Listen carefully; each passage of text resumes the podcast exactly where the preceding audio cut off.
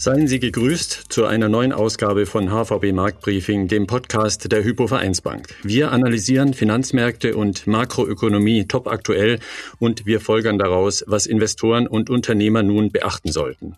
Ich bin Titus Kroder. Wir werden heute unter anderem darüber sprechen, was wir nach dem Regierungswechsel im Weißen Haus in Washington erwarten können und wir werfen einen analytischen Blick auf die Zinsentwicklung, insbesondere die Realzinsen und wie sie aus Anlegersicht zu sehen sind sind. Mit dabei sind unsere kenntnisreichen Spezialisten für solche Themen, der Chefvolkswirt Deutschland, der HVB Andreas Rees und Philipp Gistakis, der die Anlagestrategie der HVB in der Vermögensverwaltung federführend festlegt. Hallo Andreas, hallo Philipp, herzlich willkommen beim HVB Marktbriefing. Hallo Titus, Gruß aus Frankfurt. Hallo, grüß Gott aus München. Los geht's bei uns ja immer mit dem schlaglichtartigen Blick in den Rückspiegel. Was war die Überschrift der letzten zwei Wochen für euch Ökonomen, Andreas? Was würdest du sagen? Ja, wir haben uns natürlich vor allen Dingen die Entwicklung angeschaut bei den Impfungen, ob es da eine Verbesserung gab und dazu noch mehr dann später. Es ist ja insgesamt relativ schleppend in einer Vielzahl von Ländern angelaufen. Das ist natürlich ähm, etwas ernüchternd, aber das ist etwas, was wir beobachten. Ja, und ansonsten schauen wir uns natürlich nach wie vor die Neuinfektionen an, die Zahlen hierfür, aber auch wie die Unternehmen und die privaten Haushalte darauf reagieren, also in Form von Stimmungsindikatoren. Der Aktienmarkt hat am Tag des Machtwechsels in Amerika einen neuen Rekord aufgestellt. Zu erwarten gewesen oder eher eine Überraschung, Philipp? Ja, ich denke, der Rekord hat wenig mit der Amtsübernahme zu tun. Das Sentiment an den Kapitalmärkten ist sehr stark. Ich würde sagen, ein bisschen überraschend stark, sondern gegeben der Tatsache, dass sich die, der Verlauf der Pandemie, der Infektionsraten nicht so entwickelt, wie das vermutlich die meisten wie auch wir erwartet haben. Also das hält sich sehr hartnäckig insbesondere aus der Perspektive, wie man das eben zum Ende letzten Jahres erwarten konnte. Und vor dem Hintergrund finde ich jetzt die Aktienmärkte aktuell eher überraschend stark. Also nicht, dass ich jetzt großartige fundamentale Bauchschmerzen habe, aber ich hätte mir schon auch vorstellen können, dass da ein bisschen eine Beeinträchtigung des Sentiments aufgrund der hartnäckig hohen Infektionsrate und auch der Tatsache, dass die Maßnahmen ja zuletzt auch in Deutschland nochmal verschärft wurden, hier das Sentiment ein bisschen beeinträchtigt ist. Mhm. In der Vertiefung wollen wir uns nun zuerst mal wieder den amerikanischen Arbeitsmarkt anschauen. Zur Erinnerung, die Arbeitsmarktdaten sind in den USA wichtige Indikatoren, weil sie eben sehr eng mit dem Konsum der Volkswirtschaft zusammenhängen. Zu erwarten war eigentlich, dass der Rückstand bei den Jobs nach dem Corona-Schock weiterhin zügig aufgeholt wird. Im Moment sieht es aber gar nicht mehr danach aus. Andreas, wie kommt das, dass wir da nun wieder einen weichen Trend sehen?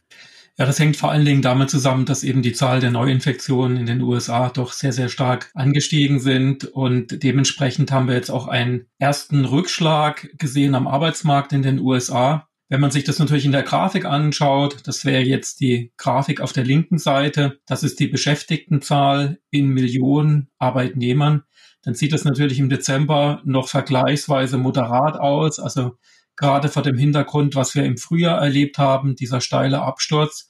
Aber es ist eben jetzt der erste Rückgang, den wir jetzt gesehen haben beim Arbeitsmarktbericht für Dezember um mehr als 100.000 Beschäftigte. Und es ist eben der erste Rückgang seit dem Frühjahr. Also die Warnzeichen hier mehren sich. Und der Verdacht liegt nahe, dass jetzt die Entwicklung im Januar sich weiter verschlechtert hat. Wir haben einmal, das muss man wissen, wenn dieser Arbeitsmarktbericht im Dezember veröffentlicht wird, dann beinhaltete er nur die Entwicklung bis Mitte Dezember. Das heißt, die zweite Dezemberhälfte ist da nicht drin enthalten. Natürlich waren jetzt da die Feiertage, aber das ist immer nur mit einer relativ begrenzten, zeitnahen Aussage, dieser Arbeitsmarktbericht.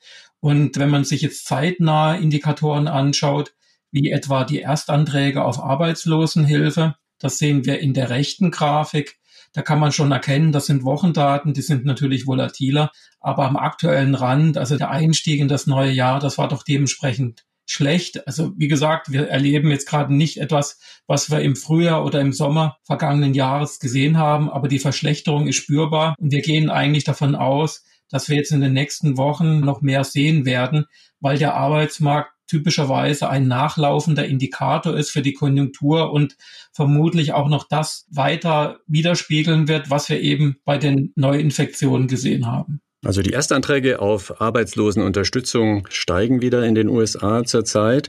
Welche Auswirkungen hat das auf die Wachstumsperspektive im ersten Quartal? Worauf muss sich Joe Biden und damit auch wir in Deutschland einstellen?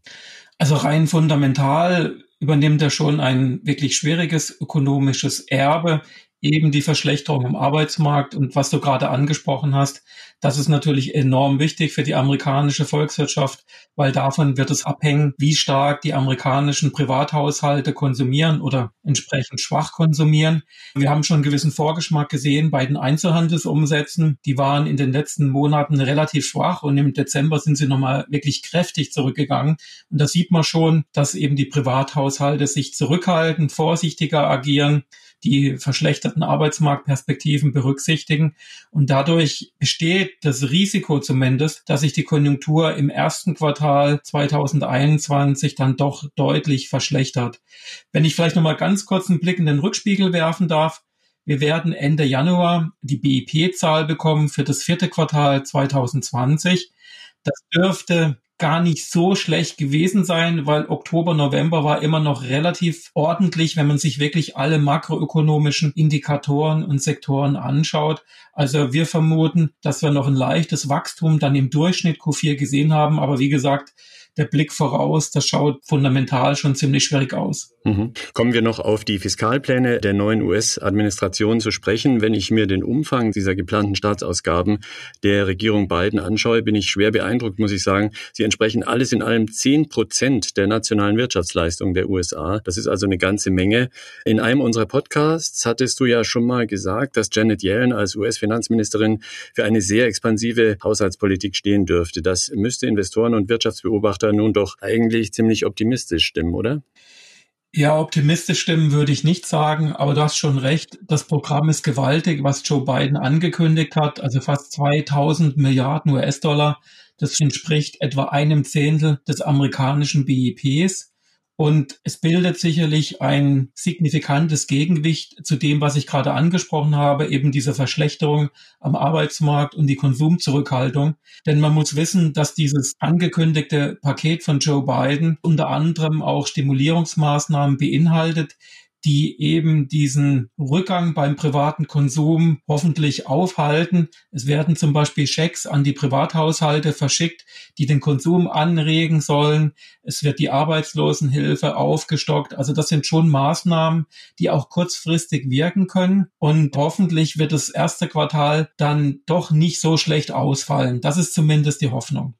Aber man muss natürlich auf der anderen Seite auch sehen, dass er vielleicht nicht alles von dem, was er jetzt angekündigt oder versprochen hat, dann auch tatsächlich im Kongress umsetzen kann. Mhm. Klar ist aber ja doch auch, solch massive Ausgabenprogramme sind auch schuldenfinanziert.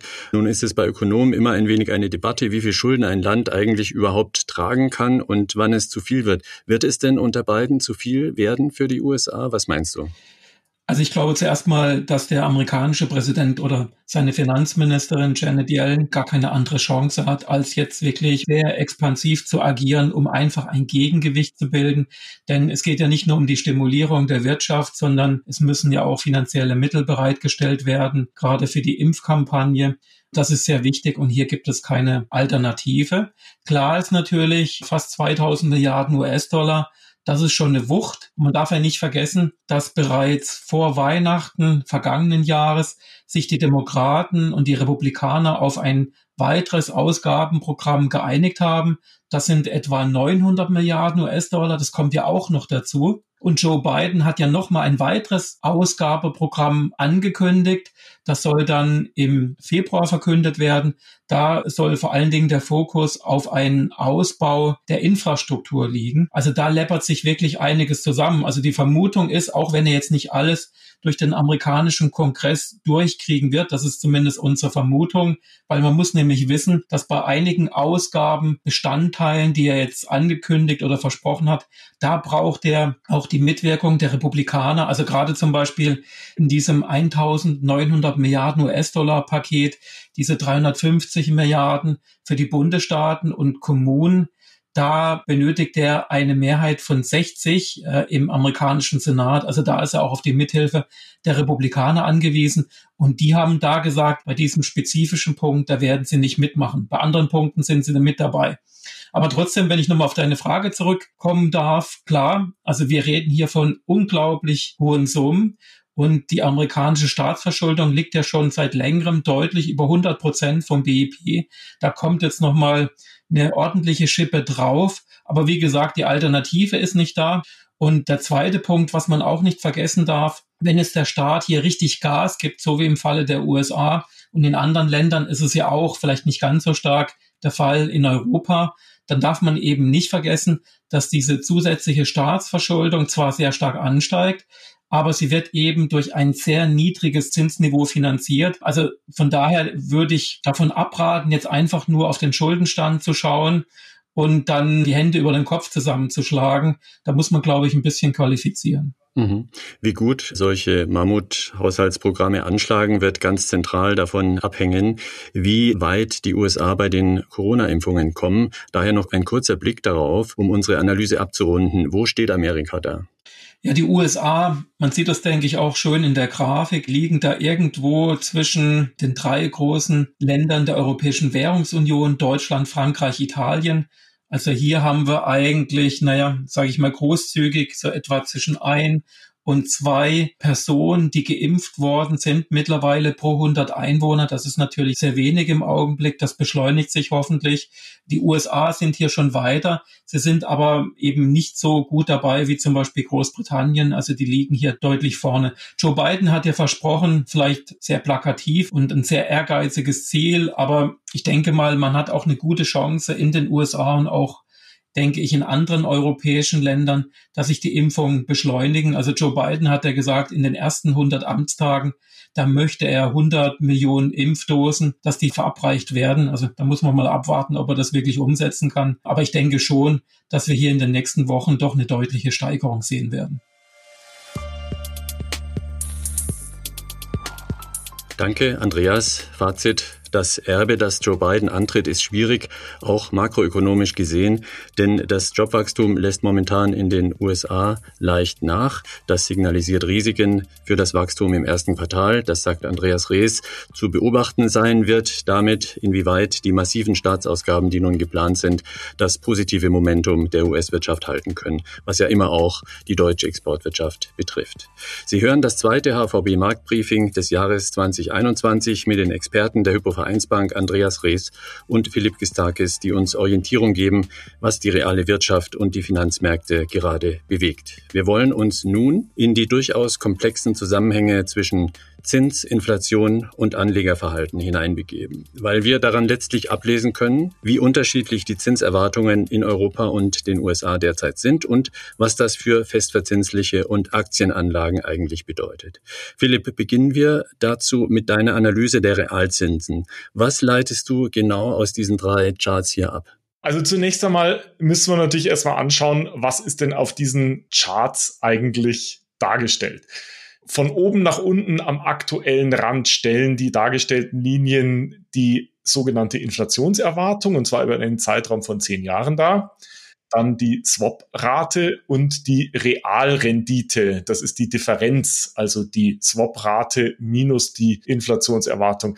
Warum haben wir uns diese Daten rausgesucht? Die zehnjährige Inflationserwartung, das ist eben ein Wert, der übrigens nicht basiert auf Vorhersagen von Ökonomen oder Analysten, sondern das ist tatsächlich aus einem Finanzkontrakt, also implizit aus den Preisen eines sogenannten Inflationsswaps. Dort tauschen Anleger oder Händler die realisierte Inflation, also die, die da tatsächlich von den statistischen Bundesämtern beziehungsweise von der Eurostat berichtet wird, gegen eben die, die in diesem Kontrakt gehandelt wird. Also die Anleger oder die Händler, die haben einen großen Anreiz, eine möglichst realistische Schätzung hier anzugeben. Und zwar die durchschnittliche Inflation über die kommenden zehn Jahre jeweils ab dem Zeitpunkt, wo dem diese Zahl dargestellt wurde. Also das ist die zehnjährige Inflationserwartung. Das zweite ist die Swap-Rate. Bisher haben wir immer über Staatsanleihenrenditen geredet. Warum nehme ich jetzt hier die Swap-Rate? Nun, die Inflationserwartung bezieht sich auf die Inflation in der Eurozone. Das heißt, um das realistisch zu vergleichen, brauche ich einen durchschnittlichen Zinssatz in der Eurozone und Staatsanleihen sind eben immer auf ein einzelnes Land fokussiert und deswegen nehme ich hier die Swap-Rate, also wieder der Zinssatz aus einem Derivatekontrakt eines Zinsswaps, der im Prinzip sowas wie den durchschnittlichen Zinssatz in der Eurozone darstellt. Aktuell ist der so bei minus 0,2, minus 0,3 liegt, also etwas über, also etwas weniger negativ als die zum Beispiel zehnjährigen Bundesrenditen. Nun, also was sieht man an diesem Chart? Auf der linken Seite Europa, auf der rechten Seite analog in den USA. Was man eben sieht, ist, dass aktuell in Europa die implizite Inflationserwartung im Durchschnitt über die nächsten zehn Jahre bei knapp über ein Prozent liegt und damit deutlich unter dem Inflationsziel der Europäischen Zentralbank und die Swap-Rate unter Null. Und die Differenz daraus bedeutet, also wenn ich jetzt sozusagen eine minus 0,2, minus 0,3 Swap-Rate und davon die 1% abziehe, Inflationserwartung, dann bin ich eben deutlich unter minus 1. Das heißt, die Realverzinsung ist sehr deutlich negativ und interessanterweise ist die in Europa eigentlich schon seit 2013, 2014 im negativen Bereich. Das heißt, die Inflationserwartung ist höher als der Nominalzins, den man über denselben Zeitraum von zehn Jahren verdienen kann. Wechseln wir mal den Blick auf die USA, die ähnlichen Daten dargestellt. Dort ist es auch so, dass über die letzten Jahre die Realverzinsung, also diese unterste Linie, äh, relativ niedrig war, allerdings häufig noch im positiven Bereich war oder um die Nulllinie. Und erst jetzt in dieser Corona-Pandemie ist die Linie deutlich im negativen Bereich gerutscht. Das heißt, auch in den USA haben wir mittlerweile eine deutliche negative Realrendite. Interessant ist der Vergleich Europa-USA am aktuellen Rand. Denn vergleicht man die Inflationserwartungen in Europa und in den USA, dann sieht man, dass seit dem Tiefpunkt der Corona-Pandemie-Krise die Inflationserwartung sowohl in Europa als auch in den USA deutlich angestiegen ist. In Europa auf ungefähr ein Prozent, in den USA auf knapp über zwei Prozent. Gleichzeitig ist in Europa aber das nominale Zinsniveau weiter gesunken. Die Lücke ist also weiter aufgegangen in den USA seit Mitte August ungefähr das Zinsniveau etwas steigend. Die Lücke ist mehr oder weniger so geblieben, wie sie ist. Das heißt, der Zinssatz bewegt sich parallel mit den Inflationserwartungen, zumindest auf dem aktuellen Niveau, nach oben. Und das ist interessant. Das heißt, wir haben aktuell eine negative Realrendite und das bedeutet, dass Anleger sowohl in Europa als auch im Dollarraum mit Zinsprodukten, zumindest mit sicheren Zinsprodukten, die Inflationsrate verpassen und zwar deutlich verpassen. Also in Europa um anderthalb Prozent unterschreiten, in den USA ungefähr um etwas mehr als ein Prozent. Und das zeigt natürlich für Anleger, dass das Investment in Zinspapieren so zumindestens, wenn die Inflation so sich entwickelt, wie sie erwartet wird, könnte ja auch sein, dass die Inflation noch stärker sich entwickelt als erwartet, deutlich unattraktiv sind. Mhm. Wenn wir nun das Thema auf weitere Assetklassen erweitern, was bedeutet das? Du bringst ja interessanterweise hier auch den Goldpreis ins Spiel. Ich habe den Goldpreis hier genommen und zwar deswegen, weil das ein Asset ist, das die deutlichste Verbindung zu dieser Realverzinsung hat.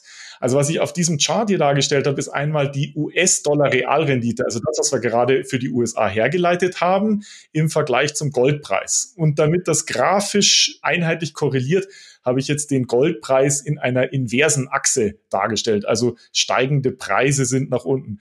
Und das ist etwas, was ähm, tatsächlich eine überraschend hohe grafische Korrelation hat. Also der Goldpreis, so zeigt zumindestens dieser Chart hängt sehr, sehr eng an der Entwicklung der Realverzinsung. Mit sinkender Realverzinsung steigt der Goldpreis.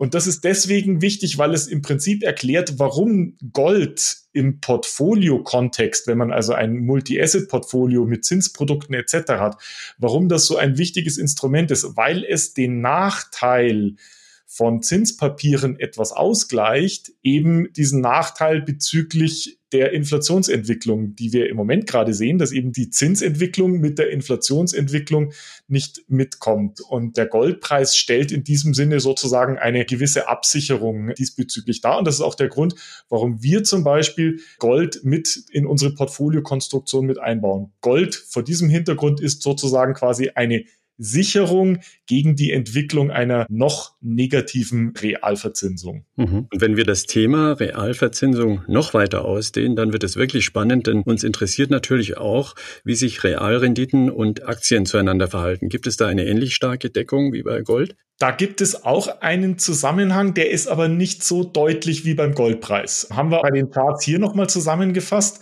Und zwar habe ich da wieder links für Europa, rechts für die USA die jeweilige Realrendite dargestellt und dann verglichen mit einer Kennzahl aus der Aktienmarktbewertung, die sogenannte Gewinnrendite oder Earnings Yield. Das hört sich jetzt irgendwie sehr neu an, aber die meisten werden zumindest die Größe insofern kennen, als dass das der Kehrwert des KGVs ist, also das Kurs-Gewinn-Verhältnis. Kurs-Gewinn-Verhältnis ist sozusagen der Aktienpreis einer Aktie dividiert durch die Gewinnerwartung je Aktie. Und wenn ich das jetzt umdrehe, dann bekomme ich sozusagen Gewinn durch den Preis. Was bedeutet das ökonomisch? Als Aktionär habe ich ja sozusagen eine Beteiligung an einem Unternehmen. Das heißt, mir steht im Prinzip der Gewinn zu. Der wird nicht notwendigerweise voll an die Aktionäre über Dividenden etc. ausgeschüttet, sondern reinvestiert etc. Ja. Aber das heißt, die Gewinngröße im Vergleich zum Aktienpreis bedeutet, was ich als Anleger an Rendite bezüglich des Gewinns, das das Unternehmen erwirtschaften kann, im Vergleich zum eingesetzten Kapital, das ich eben für den Kauf der Aktie aufwenden muss, liefert. Und die haben wir hier dargestellt. Und man sieht, dass das schon ein gewisser Zusammenhang ist. Der ist aber nicht so deutlich wie beim Goldpreis. Am aktuellen Rand spielt er wieder eine größere Rolle. Und man sieht eben, dass mit sinkender Realrendite auch die Gewinnrendite gefallen ist. Jetzt muss man sich noch in Erinnerung rufen, dass der Preis von einem Wertpapier bei sinkender Rendite steigt. Ja, das ist wie bei festverzinslichen Wertpapieren. Wenn die Rendite einer Bundesanleihe fällt, dann steigt der Preis. Das ist quasi invers. Und das spiegelt das wieder. Und warum ist das so? Warum legen Aktien in der Bewertung zu, wenn die Realrendite sinkt?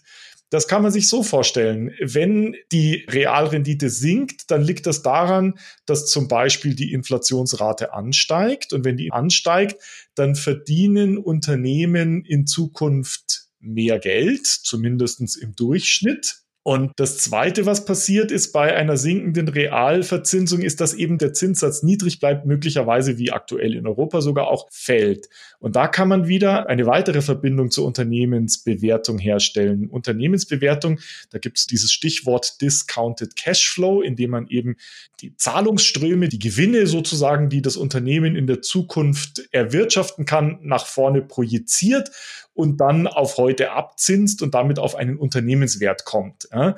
Und wie gesagt, bei sinkender Realrendite steigen erstmal vermutlich die Cashflows in Zukunft an wegen der Inflation. Und zweitens wird man auch mit einem höheren Diskontfaktor, also mit einem niedrigeren Zinssatz abzinsen. Und das bedeutet, der Wert dieses Zahlungsstroms steigt. Also auch das gibt hier sozusagen eine Verbindung her. Und es gibt natürlich noch eine andere, ich sage jetzt mal naheliegendere Verbindung, wenn ich eben als Anleger mit festverzinslichen Wertpapieren meinen Inflationsschutz nicht mehr erreichen kann und sogar als Vergleich dazu eine negative Rendite, also weniger als die erwartete Inflation erwirtschaften kann, dann bin ich eben besser bedient, wenn ich andere Anlagen kaufe. Und deswegen bin ich auch bereit, sozusagen bei unattraktiveren Konditionen zu kaufen, also höheren KGVs oder eben auch niedrigen Gewinnrenditen. Und deswegen sieht man also sehr schön, dass hier ein deutlicher Zusammenhang zwischen den Realrenditen und den Aktienmärkten da ist, zumindest am aktuellen Rand.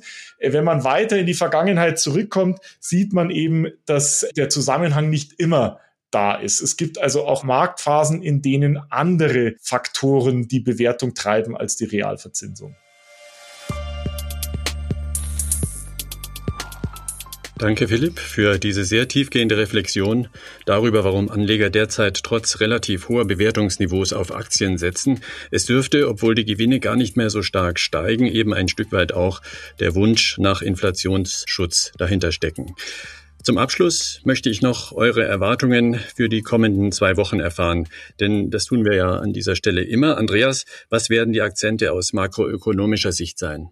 Wir legen natürlich jetzt aufgrund der aktuellen Situation vor allen Dingen einen Fokus darauf, wie die Unternehmen in Europa aber auch natürlich in den USA auf die Zahl der steigenden Neuinfektionen, auf die Verschärfung, die Verlängerung des Lockdowns reagieren. Wir gucken uns an, wie die Konsumenten darauf reagieren. Das heißt also, hier ist bei uns natürlich ein sehr starker Fokus auf die Unternehmensstimmung und auf die Stimmung der privaten Haushalte.